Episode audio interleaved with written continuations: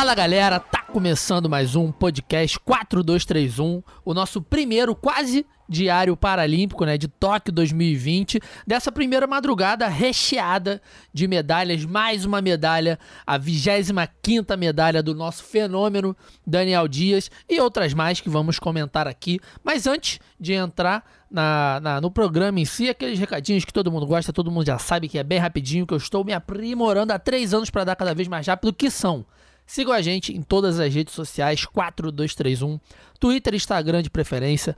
Temos o nosso grupo no WhatsApp também, que é onde a gente conversa com a galera, a gente troca, a gente manda perguntas, a gente manda os, os programas, enfim, a gente faz tudo por lá. E também o nosso plano de sócio torcedor no Apoia-se, é o primeiro link aqui na descrição. Então, para você ajudar o nosso projeto a continuar vivo, 10 reaisinhos por mês. É um cigarro a menos, é uma coca, é um leite, um leite industrializado, né? Se for leite natural, tudo bem, pode tomar. É tudo a menos para você cuidar da sua saúde, para você ajudar a gente também a manter esse trabalho que a gente tanto ama. Então, vamos sem mais delongas para a nossa primeira madrugada olímpica.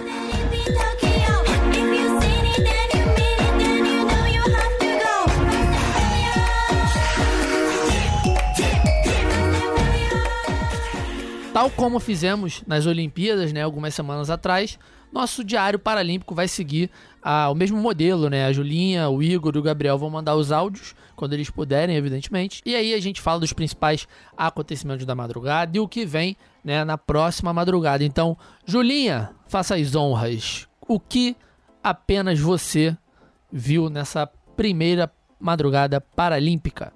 Meu povo, a Paralimpíada já começou mostrando que realmente o Brasil é uma potência nesses jogos, né? Com altas medalhas, uma noite já muito emocionante. E a primeira coisa que eu quero dizer é que a Verônica Hipólito foi uma baita contratação da Sport TV, porque ela simplesmente entrega tudo. Ela é animada demais, ela passa essa animação pra gente, fica feliz por todos os atletas e no fim, né, é isso que a gente quer ver.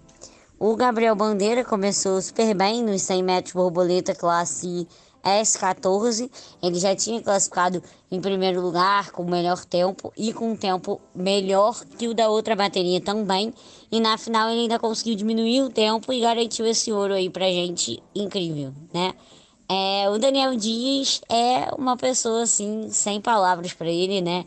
Ele também garantiu medalha pra gente é, mostrou né, o quanto ele é um fenômeno, só garantiu que ele é um fenômeno porque ele teve que mudar de classe, então isso já seria uma dificuldade a mais, né? Acabou de mudar de classe, mas não tem essa, né? A última Olimpíada dele, ele não ia passar essa medalha porque realmente ele é um fenômeno. E hoje cedo eu tava vendo o goalball feminino e que parada divertida, né? No começo eu achei meio parado e tal, mas no fim foi com emoção. Infelizmente, o Brasil perdeu.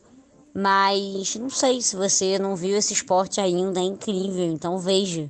O Brasil estava bastante atrás do placar, né? Conseguiu é, empatar. A goleira brasileira defendeu o pênalti, tudo, foi incrível. E no final, os Estados Unidos fez aquele golzinho que foi banho de água fria, né? Na esperança que a gente ficou. Mas tudo bem, a fase de grupos, vamos buscar. E bora de Paralimpíadas que já tá incrível.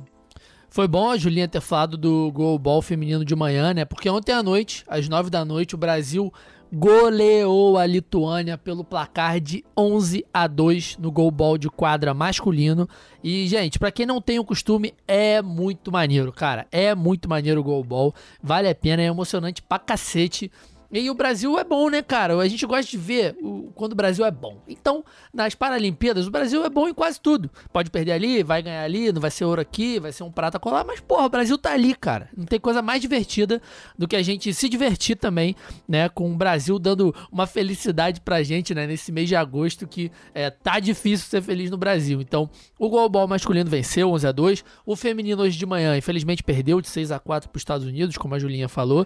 E aí, durante a madrugada, né, a gente gente teve muitas partidas do tênis de mesa paralímpico, né? Tanto feminino quanto masculino. A gente teve esgrima e cadeira de rodas. A gente teve diversos, é, é, diversos esportes acontecendo, né? Diversas participações do Brasil, mas a natação, né, foi o carro-chefe. O Brasil conquistou quatro medalhas hoje, né, nessa, nessa madrugada olímpica. Então, assim, a gente teve o Gabriel Araújo conquistando a medalha de prata, a gente teve o Gabriel Bandeira conquistando a medalha de ouro e o recorde paralímpico, a gente teve o Felipe Rodrigues conquistando a medalha de bronze e, como a gente já falou algumas vezes, nosso fenômeno Daniel Dias conquistando mais uma medalha, né, a segunda de bronze. O Brasil atualmente está em sétimo na, na, no quadro de medalhas né, das Olimpíadas.